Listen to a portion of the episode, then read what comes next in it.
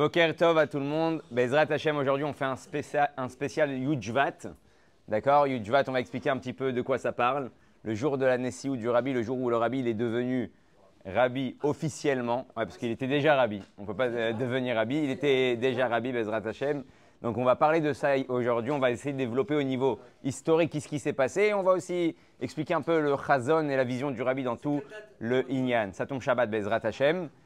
Donc comme ça par rapport aux dédicaces. Déjà, on va commencer.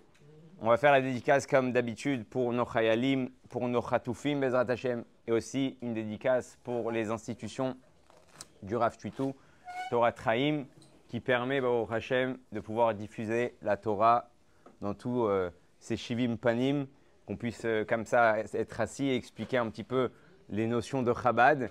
Et c'est important et c'est digne de, de, de remerciement.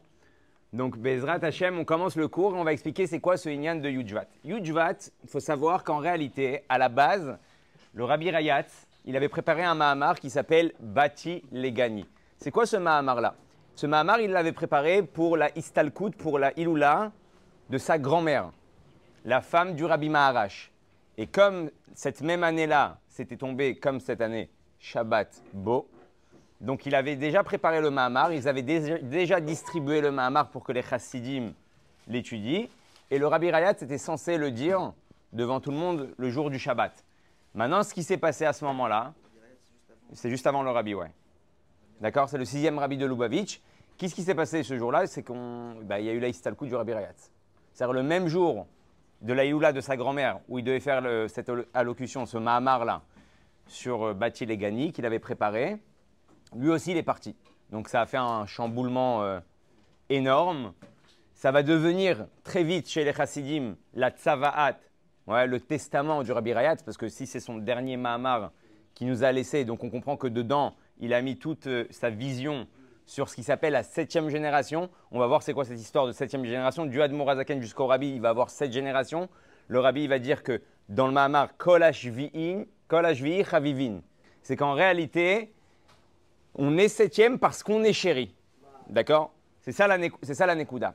Et le rabbi va expliquer quoi? Le rabbi va expliquer quelque chose de très fondamental et très important. Pendant toute cette année-là, il faut savoir que le rabbi, à Rayat, il a fait 20 chapitres sur le Mahamar, bâti, les Gani. 20 chapitres. Et le rabbi, il va développer près de 40 Mahamarim sur le Mahamar du rabbi Arayat au fil des années. C'est-à-dire que chaque année, en fait, il va développer un Mahamar sur un chapitre. Ça veut dire qu'au bout de à peu près 20 ans, ils ont fini le premier cycle. Et le rabbi est reparti après pour un deuxième cycle. Il a repris du début. Il a refait, et Kamouan, que tous les Mahamars sont différents. Donc, juste pour vous dire, là, il page tout, comment le rabbi prend un, un OC, un sujet, et il le développe dans, tous les sens. Donc. Non, alors justement, la différence entre un Mahamar, c'est une bonne question. La différence entre un Mahamar et une Sira, tout à l'heure, on a dit allocution, mais c'est une sikha, c'est une allocution. Un mamar, c'est quelque chose, c'est ce qu'on appelle dar, d'ivré Elohim Chaim. On sait que le rabbi, en réalité, il y avait quelque chose de très, très, très spirituel qui se passait au moment où il faisait un mahamar. Déjà, c'était précédé d'un nigun, c'était suivi d'un nigun.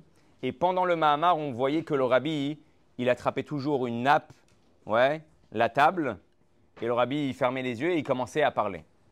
C'est ce qui s'appelle Shrina Medaberet Mitor Grono. La Shrina parle à travers lui à ce moment-là. Pourquoi il attrapait quelque chose de matériel Pour éviter ce qui s'appelle klot nefesh, pour pas que la neshama, ouais, elle reparte, euh, elle repart là-haut à ce moment-là. Nachon, bidiouk, c'est bidiouk, la nekuda. Et donc les mamarim, les faut comprendre, c'est que c'est divrei Elohim Chaim. C'est pour ça que ça s'appelle kanad dar. C'est Dieu qui nous dévoile des secrets à travers euh, notre sadikim. Et donc, qu'est-ce qui va se passer? Dès qu'il va avoir la pendant un an, il ne va pas avoir de rabbi officiel chez Chabad. D'accord? Parce qu'il va avoir deux beaux-frères. Il va avoir le rabbi et son beau-frère, le rabbi, le rachag. Et le rachag, il est plus âgé que lui. Donc, les choses, la logique voulait que ce soit lui celui qui continue. Maintenant, pendant un an, il n'y a personne qui se prononce. Les chassidim vont très, très, très vite mettre la pression sur le rabbi pour que ce soit lui qui prenne la Nessiout. À un point où ils ont fait carrément dans les journaux des annonces le nouveau rabbi de Lubavitch, euh, Rabbi Menachem Mendel Schneerson, quand le rabbi est tombé sur ça, il a dit si vous continuez à faire des choses de cette manière-là, je partirai dans un endroit où, personne ne pourra me trouver. Le rabbi ne voulait pas prendre sur lui la Nessiout. Maintenant, il va se passer quelque chose de très intéressant. Durant l'année, les chassidim, ils vont avoir des questions. Maintenant, il n'y a plus le rabbi Rayat à qui on peut poser des questions. Donc, ils sont orientés soit vers le Rachag, soit vers ce qui s'appelle le Ramash. Ouais, le rabbi, il s'appelait le Ramash avant qu'il devienne rabbi. C'est qui? Par rapport Qui Par rapport au rabbi, c'est qui le, le Les deux, c'est son beau-père. Ils sont mariés avec les filles du rabbi Rayat. Le Rachag et le, et le rabbi. D'accord? Maintenant, il va se passer quelque chose de très shmimi, très spirituel. Les chassim, ils vont arriver un jour chez le rabbi et le rachag et ils vont poser une question. Ouais? Et le rachag, il va dire qu'il ne connaît pas la réponse. Et le rabbi, va dire au chassidim, je vais aller aujourd'hui au OL, donc euh, l'endroit où repose le rabbi Rayat. Il dit, je vais lui demander. Alors euh, les chassidim sont partis voir le rabbi Rachag, le, le, ils ont dit, écoute, regarde, le rabbi, on lui a posé la question, il a dit, Bezrat Hashem, il va au OL, il pose la question au rabbi, il va nous donner la réponse. Alors le Rachag, il va voir le rabbi, il lui dit Quand tu vas au L, tu parles avec le, rabbi Rayatz. Et le rabbi Bepachut, il dit Oui. Et il te répond Oui. Le Rachag était plus âgé que le rabbi, avec le bitoul et l'abnégation et la hanava qu'il avait. Il a dit Si c'est comme ça, c'est toi qui va être, euh, c'est toi qui dois être celui qui continue. Si le rabbi Rayatz te parle, donc c'est toi qui dois continuer. Il va avoir la première année, la Iloula du Rabbi Rayat, donc Yujvat Tafshin Yudalef. Et le Rabbi va, il va parler, il va énormément parler, il va pleurer dans, le, dans ses allocutions. Et au bout d'un moment, il y a un chassid qui va se lever sur la table et qui va dire Rabbi, on ne veut pas une sikha, on veut un Mahamar. Ouais. Et le Rabbi, à ce moment-là, il va fermer les yeux. Parce que dans le minag chez tous les Rebbeim, que quand on commençait un Mahamar, c'était la preuve qu'on prenait sur nous la Nessiout, ouais, le, mouvement entier. Et là, le rabbi va fermer les yeux, il va commencer bat, il est gagné chotika là. Et il va prendre le mamar du rabbi Rayat et il va le, il va le développer. À ce moment-là, ça officiel. Le rabbi, il a pris sur lui la Nessiout. Maintenant, j'aimerais bien vous faire une référence avec Bidjouk, ce qu'on est en train de vivre dans les parachiotes ces derniers temps. On va voir quelque chose de très particulier chez ceux qui s'appellent les Moshe Rabbeinu de la génération. Moshe Rabbeinu, Nachon, Hachem, il va venir, il va lui parler, il va lui demander d'être le chaliar. Ouais. Et on va voir que Moshe Rabbeinu, il aimait sa rêve. Il veut pas. Il dit non. Alors, on sait qu'une des raisons, la plus grosse tahana qu'il avait Moshe, c'est qu'il est gvatpé. C'est qu'en réalité, il sait. C'est quoi gvatpé Il a du mal à parler. Il y a plusieurs pirouchim. Rashi, il dit qu'il bégayait. On connaît tous l'histoire avec les gechalim, avec la braise qu'il a mis dans la bouche quand il était petit. Il y a le Rajbam, il dit quoi? Il dit qu'en réalité, il a dit une ta'ana qui est super euh, logique. Il dit Regarde, moi, ça fait des années que j'ai quitté l'Égypte. Je suis à Midian. J'ai perdu la langue. Je ne peux pas venir parler comme un. Ouais. On, on fait l'Alia des fois pendant 10, 15 ans, 20 ans. on, on, sait à peine parler le français, on sait parler l'hébreu. En français, il nous manque des mots. On rajoute des mots en hébreu. On mélange tout. Donc, il disait L'omatim, qu'une délégation, une diplomatie qui vient parler avec. Euh, le, chef du monde à ce moment-là, Paro, il ne parle pas Khalak. Ça, c'est la deuxième Tahana. c'est la, réponse du, du Rajbam. Dans le, Sforno, il ramène autre chose de Méod et Manien. Il ramène qu'en réalité, Moshe Rabbeinu va dire Moi, je ne suis pas diplomate. Moshe Emet, ou Torato Emet. Pour aller négocier ouais, avec les nations du monde, il faut être euh, dans la diplomatie, il faut savoir parler, il faut savoir demander.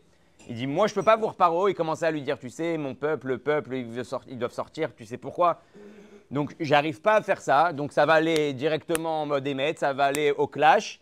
Donc, ce n'est pas, ma, pas ma team. C'est pour ça qu'Hachem va lui dire T'inquiète pas, je t'ai mis Aaron. Aaron, il est plus diplomate. Aaron, il, sait parler.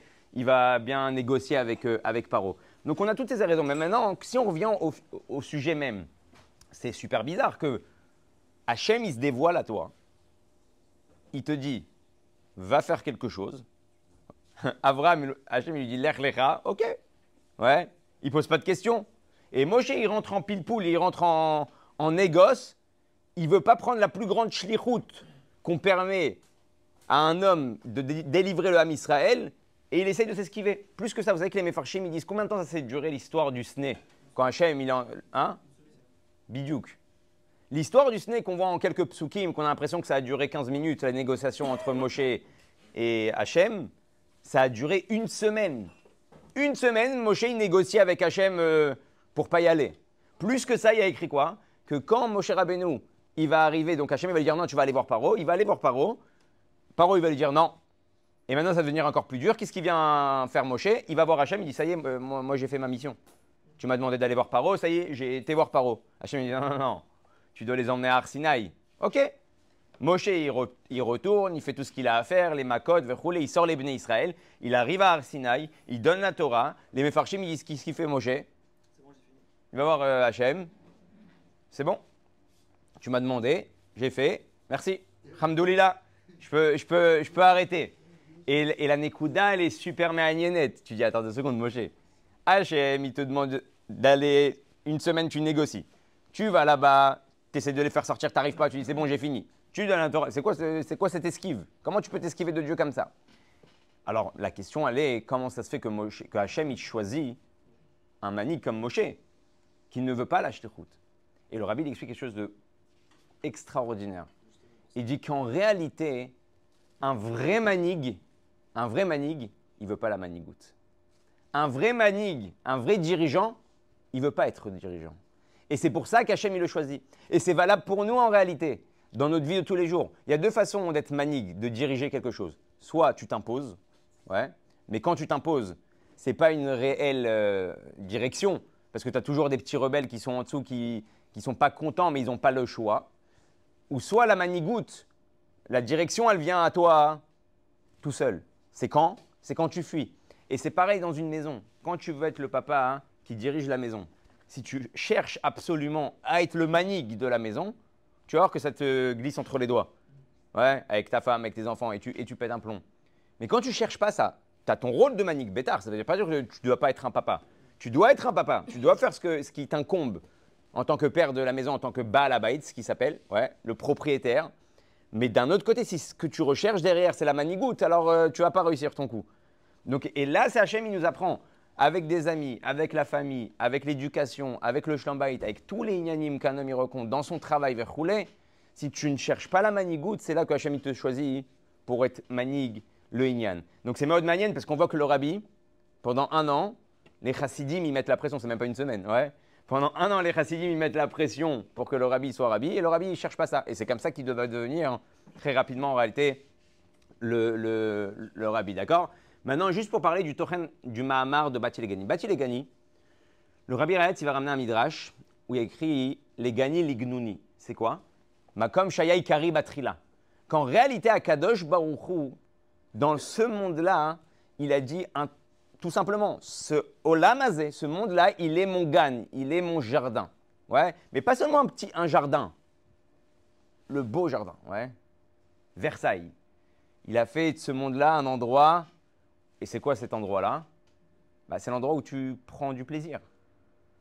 Pourquoi? On sait qu'un homme, quand il construit une maison, ouais, il peut avoir un beau salon, il peut avoir une belle chambre, il peut avoir même une belle salle de bain.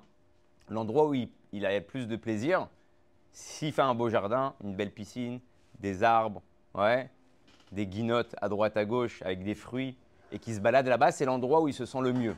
Et Hachem, il dit en réalité, ce monde-là, à la base, quand je l'ai créé, c'était mon jardin. Maintenant, qu'est-ce qui s'est passé?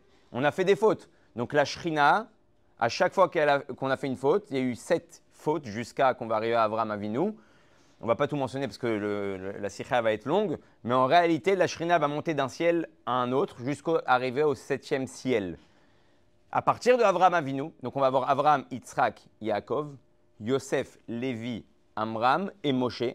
Les sept tzadikim vont faire descendre à chaque fois d'un ciel ouais, la Shrina, jusqu'à qu'on va arriver chez Moshe Rabbeinu. Moshe Rabbeinu, il va faire descendre la Shrina Bechazara comme elle était auparavant en bas. C'est pour ça que c'est lui qui va construire le Mishkan, le Mishkan Veshachanti Betoch- Ken, Betocham, ouais, Betocho. Euh, aurait dû avoir écrit Betocho, il écrit Betocham.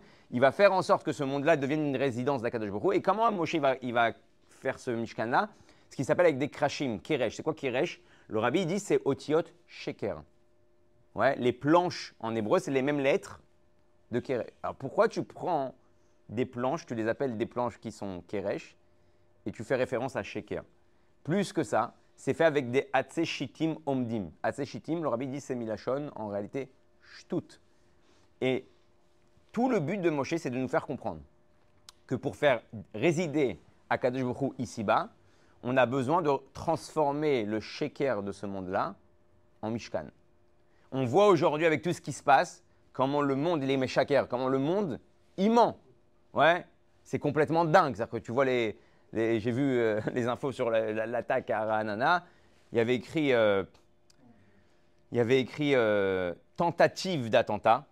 Ouais, c'est pas attentat. Il y, a des, morts et des blessés, mais c'est pas un attentat, c'est une tentative d'attentat par des présumés terroristes. On ne sait pas si c'est terroriste. En réalité, on te laisse dans le flou. C'est peut-être un accident.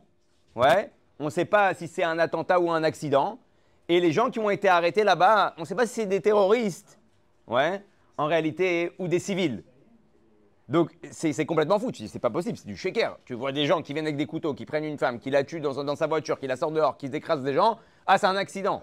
Donc, ça, c'est le ignan du shaker de ce monde-là. On n'est pas là pour faire des, médias. On est juste en train de dire que maintenant, le tafkid des bénis Israël, c'est ça qui va expliquer le rabbi. C'est pour ça que dès qu'on va sortir d'Égypte, on va s'appeler Tzivot Hashem. Ouais, l'armée de Dieu. C'est quoi un khayal Un khayal, il est en mode Kabbalat Ol. Il est annulé au commandement et il va faire ce qu'il y a à faire dans les endroits les plus sombres. Ouais.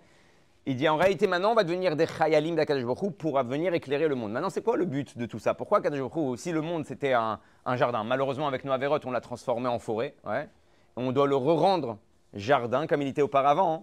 C'est très important de savoir ça parce que quand le rabbi te dévoile ça, il est en train de te dire qu'en réalité si tu mets les bonnes lunettes, tu comprends qu'aujourd'hui le monde c'est pas pas un endroit sale à la base, c'est un endroit propre c'est un jardin. Quand tu sais que tu travailles dans un jardin, qui est censé être le plus beau jardin du monde, des mondes, donc en réalité tu nettoies. Ouais. Tu remets ça à propre et tu fais en sorte que le roi puisse euh, revenir d'une manière dévoilée, se balader tranquillement dans son jardin. Donc c'est pour ça que c'est important de savoir dans la route du Dor HVI que si tu continues à te battre avec le monde en pensant qu'il est que mal, donc je dois me séparer de ce monde-là, tu n'as pas compris la Kavana Eliona de dire à Betartonim que le but c'est justement de faire en sorte que cette forêt-là, elle redevienne le plus beau jardin des mondes. Et maintenant, la Nekuda, elle est quoi? C'est que, pourquoi tout ça? Pourquoi on est arrivé dans un Rocher? Parce que, en fait, le rabbi explique qu'à Kadosh quand il a créé le monde, il y a ce qui s'appelle le Horakav. Le Horakav, c'est quoi? C'est on va faire une image. C'est comme si maintenant, il y a la lumière de Dieu. Et Dieu, il a fait un genre un, petit trou, ouais. Et dans ce petit trou, il y a, ben, avec par la lumière, il y a un faisceau qui va passer. Ce faisceau-là, c'est aussi la lumière de Dieu, mais qui s'est contracté, ouais. Dans ce faisceau-là va commencer l'enchaînement des mondes qu'on a étudiés dans le Tanya, Atzilut, Bria, Yetzira, Asiya, les anges, la création, la vitalité de chaque chose. Mais en fin de compte, tout ce monde-là, il a été créé par ce faisceau-là. Et donc, tant qu'on n'était pas arrivé, Kol Yerida et quand on est tombé, on a une capacité, on a une possibilité d'élévation. Le fait que le monde est tombé aussi bas par les, les avérotes que les hommes ont fait, Akadosh Baruch il a donné une occasion, c'est comme avec les Luchot Abrit. Avant les premières Luchot Abrit, avant le Vaudor, on avait les premières tables de la loi. Les deuxièmes tables de la loi, elles s'appellent Kiflaim les. On n'a pas seulement reçu les Chamisha Torah, on a reçu aussi tout le Tanakh. Ouais? Nevim, Viktuvim, dans les deuxièmes tables. Donc c'est-à-dire, tu vois, Kiflaim les Dieu il a pris Kiviachol une descente, et de là il a fait un ressort pour euh, euh, s'expulser, ouais, s'expulser beaucoup plus haut. Alors on ne doit, pas chercher la descente pour euh, mieux sauter, ouais. Mais quand, Chaz Shalom, on est déjà descendu, il y a une occasion de monter plus haut. Maintenant, cette Nekuda, elle est très importante. Pourquoi? Parce que le Rabbi va expliquer dans, dans le Mahamar, c'est très long, c'est très profond, parce qu'il y en a presque 40, comme je vous ai dit. Mais la Nekuda, elle est qu'en fait, Hachem, il nous a mis en potentiel la capacité maintenant, pas de dévoiler la lumière qui est à travers ce faisceau-là, que grâce au Rocher, Itaron a or mina Rocher, ouais, on sait que la lumière, qui vient du rocher, elle est plus importante que la lumière qui était déjà lumière. Quand on allume les lumières dans un endroit pendant la journée, on ne fait pas attention que la lumière euh, sert à quelque chose, malgré qu'elle sert à quelque chose. C'est comme la différence entre les tzadikim et les balais de Ouais. Les tzadikim, ils sont dans la lumière et ils allument la lumière. C'est pourquoi on dit que le bal chouva, où il se tient, le tzadik ne peut pas se tenir, parce que le, le chouva, il était dans le rocher. Il allume la lumière. Donc, il y a une puissance qui se crée à ce moment-là, de choses qu'on ne voyait pas, puis on commence à les voir. Donc il y a un chidouche dans ce yann-là. Et Itaron a remis Dieu, il a fait en sorte qu'on arrive dans ce rocher-là, dans cette obscurité-là, pour pouvoir pas seulement dévoiler la lumière qui sort de ce faisceau-là, pour pouvoir arriver, comme un va venir, Bezrat Hashem Bekarov Mamash, à la lumière de Hatzmuto Barar, de Dieu lui-même, le Maor lui-même, le luminaire lui-même, pas seulement une lumière du luminaire, mais lui, Akadosh Maintenant, cette Nekuda-là, est très importante. Vous savez pourquoi? Parce qu'on a une mimra du rabbi, et pour ça, il ne faut pas l'itiaesh. Le rabbi dit que si vous vous imaginez que pendant 210 ans d'esclavage, on a reçu quoi après? Matan Torah. 210 ans d'esclavage, ça nous a engendré Matan Torah. Je n'ai pas besoin de rentrer dans les détails. Matan Torah, c'est nous. Matan Torah, c'est notre vie. Ki C'est grâce à ça qu'on vit aujourd'hui. Dans tous nos inyanim, c'est ce qui représente les béné Israël. Imaginez-vous la lumière qui va sortir après 2000 ans de galoute. Ouais. Donc ça, la lumière qui va sortir, Bezrat Hashem, c'est euh, Matan Torah. Ouais. Il te dit 210 ans. Alors imagine-toi 2000 ans x 10, ouais, ça va être euh, une, bombe atomique, Bezrat Hashem, Betov. Maintenant, juste pour continuer, pour expliquer le Nyan du Mahamar. Le rabbi va expliquer donc son chazon. Comment on va arriver à cette lumière-là? Pendant le moment de la, du Rocher, on va arriver maintenant à un matzab de Itkafia, Veitapra. À partir du moment où il y a du rocher, il y a de l'obscurité, j'ai la capacité de le transformer. Avant l'obscurité, je n'ai pas la capacité. À chaque fois que je vais faire itkafia, comme on a expliqué dans le Tanya, chaque fois que je vais plier mon nefesh abahamit, ma nefesh abahamit, mon âme animale, c'est pour ça que Moshi va faire un mishkan pour emmener des korbanot. C'est quoi les korbanot? C'est milachon qui rouvre, ouais, se rapprocher de Dieu. Qu'est-ce qu'on met sur un korban? On prend un animal et on le met en offrande à Kadjeboku, en réalité, ça vient représenter au niveau spirituel, mais le Mishkan, il n'est plus là. Mais aujourd'hui, on fait ce même travail. Quand je prends ma Nefesh mon âme animale, ouais, et que je la sacrifie, c'est-à-dire que je suis capable de me mettre de côté pour faire la volonté de Dieu, je suis en train de me rapprocher de Dieu, je suis en train de faire un korban à Hachem, Ola Hachem, et on sait que les Olot et les korbanot, ils faisaient un nachat, riach nichoach Lachem, ça faisait un plaisir à Dieu. Donc à chaque fois que tu vas plier ton effet Shabbat, ton effet Shabbat, ton Yetzerara, tu vas faire un Achatruach HaKadosh qui est tellement grand que ça fait jaillir de chez HaKadosh une lumière puissante qui, enchaîne dans tous les mondes et qui va venir donner de la vitalité dans tous les mondes.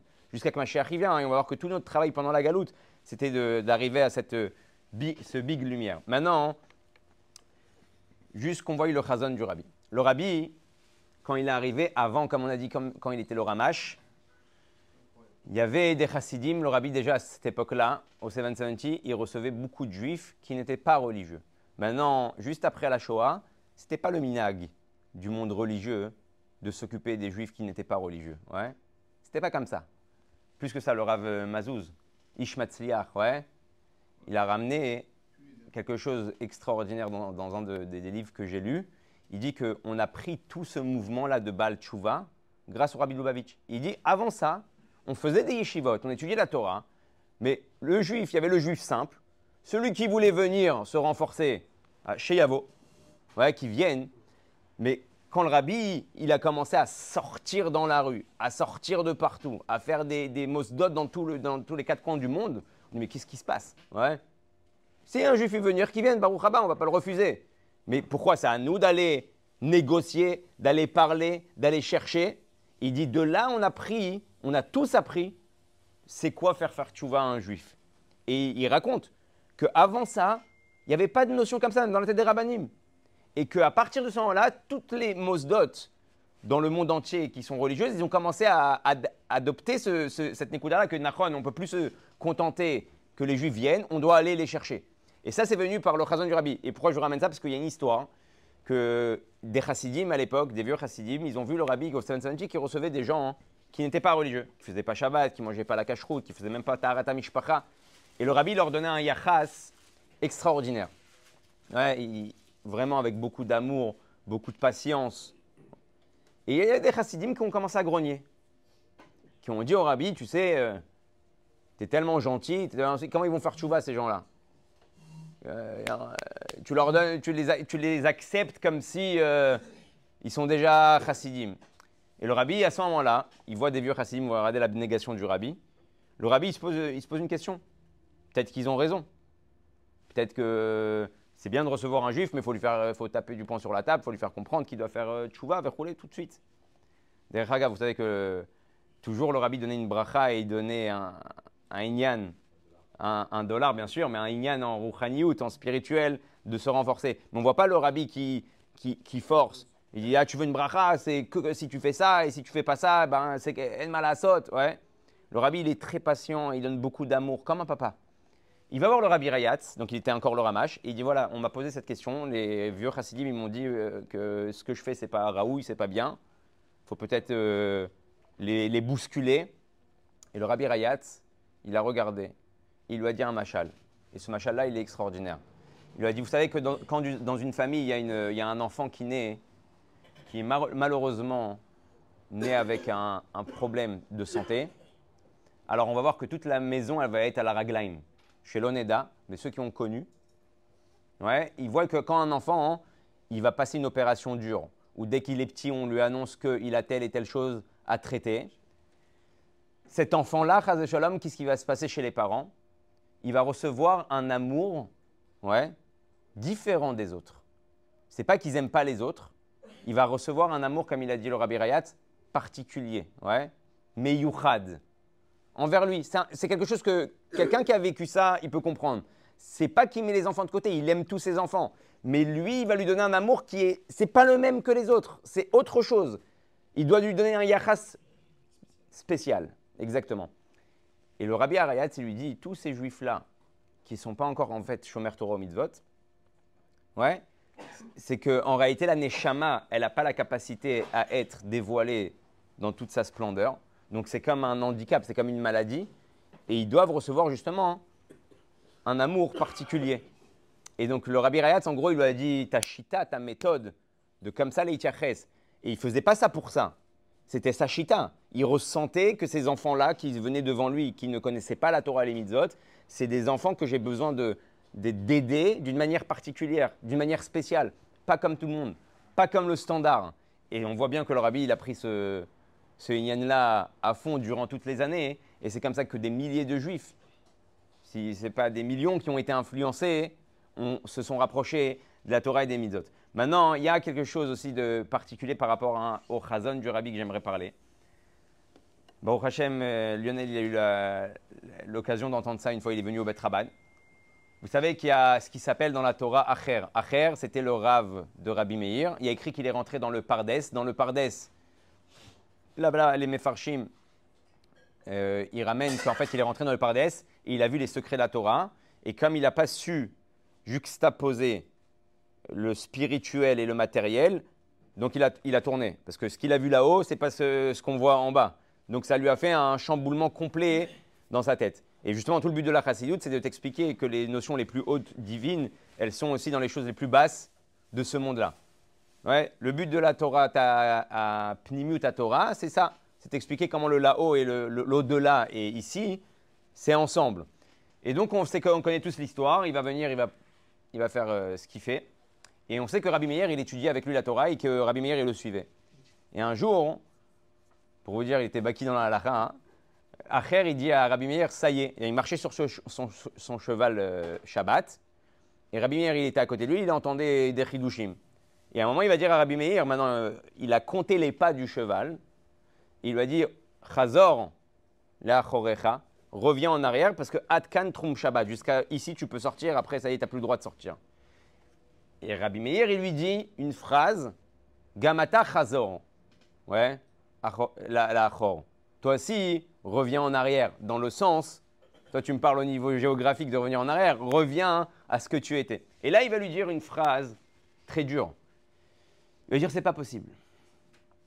Pourquoi? Il dit parce qu'une fois je suis passé avec mon cheval, c'était Yom Kippour, Yom Kippour en voiture, et il est passé pas très loin du Bet Amigdash, du Kodesh HaKodashim. Et il va entendre Shuvu, Shuvu Banim Shovavim, revenez mes enfants, Chutz Meacher. Le seul qui peut pas revenir, c'est moi. Et il dit ça à, Rabbi Meir. On sait que Rabbi Meir, il va œuvrer énormément pour le sortir du Geinam, rouler. Et le Rabbi donne une explication extraordinaire. Il dit qu'en réalité, s'il avait compris le message, il n'aurait pas, pas réagi comme ça. Parce que le message, il disait quoi? Chouvou, chouvou banim. Shovavim, mes enfants, ouais, Shovavim, qui font, qui font des bêtises, faites tchouva. Donc la première partie, c'est quoi? C'est faire tchouva. Chutz miacher. Hormis, le rabbi l'explique. C'est pas en dehors toi. Hormis si tu te sens en dehors. Chutz miacher, Hachem, il a voulu lui dire en réalité, tant que tu te sens aucun rapport, tu te sens un autre, tu te sens pas cachour, tu sens que tu n'as pas la possibilité, la capacité de revenir sur tes pas, sur ce que tu as fait, et que Hachem il est Rachum Vechanoun, et qu'Hachem Bémet il pardonne tout, parce qu'Hachem il est au-dessus de, l'espace-temps, donc il peut tout effacer, il peut tout remodeler, il peut tout refaire à zéro. Hachem il n'est pas limité. Si tu te sens acher, là tu peux pas faire tchouva. Mais si tu sais que tu es d'abord chouvu, chouvu banim, que tu es d'abord le ben d'Akadosh Baruch donc il n'y a plus de acher. Ouais, tu plus acher. Tu redeviens enfant, tu redeviens enfant ton papa il te reprend dans les bras. Et c'est que ça le messer que le rabbi va annoncer dans le Dor HVI. Shuvu shuvu banim shovavim chutz Surtout ne vous sentez, ne vous sentez pas acher. C'est pour ça que dans la Haggadah de Pessah, on a parlé plusieurs fois que le rabbi va dire c'est quoi le pire des enfants qu'il y a dans la Haggadah de Pessah? Tout le monde va répondre c'est le rachat. Et le rabbi il va dire non. Le rabbi il dit le rachat, hein. même le rachat, il est à, table, il est à la table de Pessah. Ouais il, parle, il pose des questions. Il dit le cinquième fils, qui n'apparaît pas, dans la Gada, qui n'est pas Mophir dans la Gada, qui n'est même pas assis à la table de Pessah, c'est lui que vous devez aller chercher. Parce que ce fils-là, il se sent acher, il se sent pas cachour. Donc tu dois l'emmener à la table de Pessah pour le faire sentir verroulé. Et là, il devient choufam, arbabanim. Il fait partie des quatre enfants. Et les quatre enfants, ils sont plus limités. Comme on sait que sur le rachat, il y a écrit que Ake Chinav frappe-lui, ouais, casse-lui les dents. C'est-à-dire quoi Il est en train de parler genre, euh, qu'est-ce que vous êtes en train de faire? Genre, ça ne le concerne pas. Donc réponds-lui que si tu étais en Égypte, tu ne serais pas sorti. Et c'est vrai. Ceux qui étaient en Égypte, qui ne voulaient pas sortir, qui ne voulaient pas la Géoula, ils ne sont pas sortis. Et le rabbi fait un diouk. Il dit quoi? Si tu étais en Égypte, il dit en Égypte, ceux qui pensaient comme ça ne sont pas sortis. Mais dans la septième génération, dans notre génération, la génération de la Géoula, même celui qui, qui va à l'encontre, Dieu il, va le libérer. C'est pour ça qu'il a écrit Iloaita bemitzraim. Tu aurais dû dire tu sortiras pas de cette histoire. Non, bemitzraim, tu pouvais pas sortir. Aujourd'hui, tout le monde a le droit de, à la Géoula, tout le monde a le droit, a le droit de sortir. Et c'est quelque chose de très important. Et je vais finir avec, euh, avec euh, une petite sikha et encore une petite histoire. On avait parlé, vous savez, le Rav Shlomo Zalman et. Oyorbar, il était Rosh Yeshiva de Kol Torah. le jour de la libération du Kotel, pendant la guerre des six jours, il va se passer quelque chose euh, d'extraordinaire. C'est que tous les juifs de près de 2000 ans, imaginez-vous, ils se sont dirigés vers le Kotel pour pouvoir prier. Ça veut dire que toutes les yeshivas de Yerushalayim, tous les juifs du monde entier qui ont eu la possibilité de venir, ils sont venus pour aller toucher le mur. C'était euh, genre, c'était la Géoula. On va pouvoir toucher le mur le plus proche du Bet Amigdash, du Kodesh HaKodashim, grâce à la guerre des six jours, la libération du Kotel. Et il dit, on voit dans la rue toutes les yeshivot qui sortent. Mais le rabbi, avait un autre plan. Le rabbi, il a pris ce jour-là pour le meilleur jour pour mettre des tefillines aux Juifs. Donc il a demandé à tous les Chabad, avant le Kotel, dans les ruelles qui mènent au Kotel, de mettre des stands et de mettre les tefilines. Donc tout le monde se rue vers le, vers le et, les Chabad, ils mettent des tefilines, des tefilines. Et le Rav Shabtai Salatitsky, il raconte que lui, il était Bachour Yeshiva à l'époque à Kol Torah. Et il dit, on est en train de se diriger vers le Kotel. Et d'un coup, on voit devant nous un stand de tefilines. Et on voit des Chabad. Bon, ils cartonnent, hein, ce jour-là, il n'y a personne qui dit non. Hein. Ouais, ils cartonnent, des tefilines, ils mettent des tefilines. Et d'un coup, le Rav Oyerbach, il s'arrête. Donc toute la yeshiva, elle s'arrête aussi. Et il regarde. Ouais, il regarde le stand de Tfilin. Et il commence à être ému. Et là, il va dire une phrase extraordinaire. Il va dire Toute ma vie, j'ai fréquenté des tzadikim. J'ai vu beaucoup de tzadikim. Ra'iti tzadikim bakadosh ouais. J'ai vu beaucoup de tzadikim qui croient en Dieu. Aval pa'am rishona tzadik beyudim c'est la première fois que je vois un tzaddik, pas qu'il seulement croit au Dieu, il croit aussi aux Juifs, dans le Juif.